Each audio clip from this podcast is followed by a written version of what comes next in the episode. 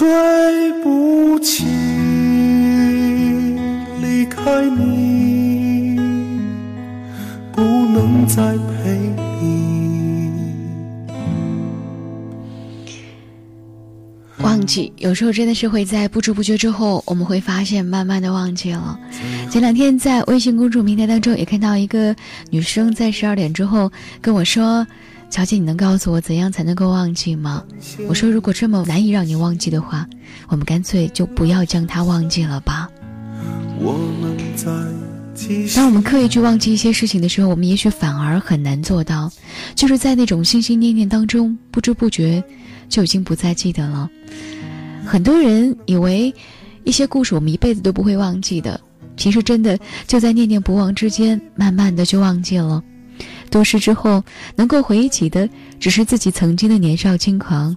我们不想念他肩膀轻轻揽过我们肩膀，我们不想念他炙热的脸庞，我们不再想念他会把永远说成一颗糖。当人们活成了一颗仙人掌，伤心的泪却还是依然滚烫的。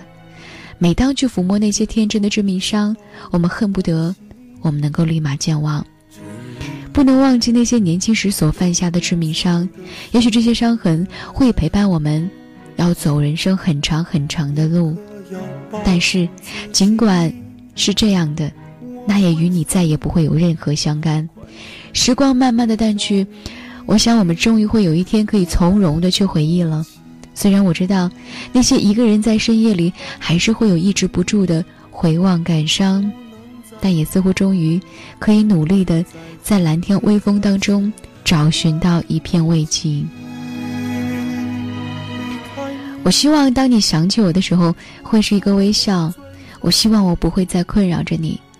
或许我终于让自己明白，彩虹是不能拥有的，风也是无法去拥抱的，而那个人就像是一道彩虹，就是像一季夏天的风。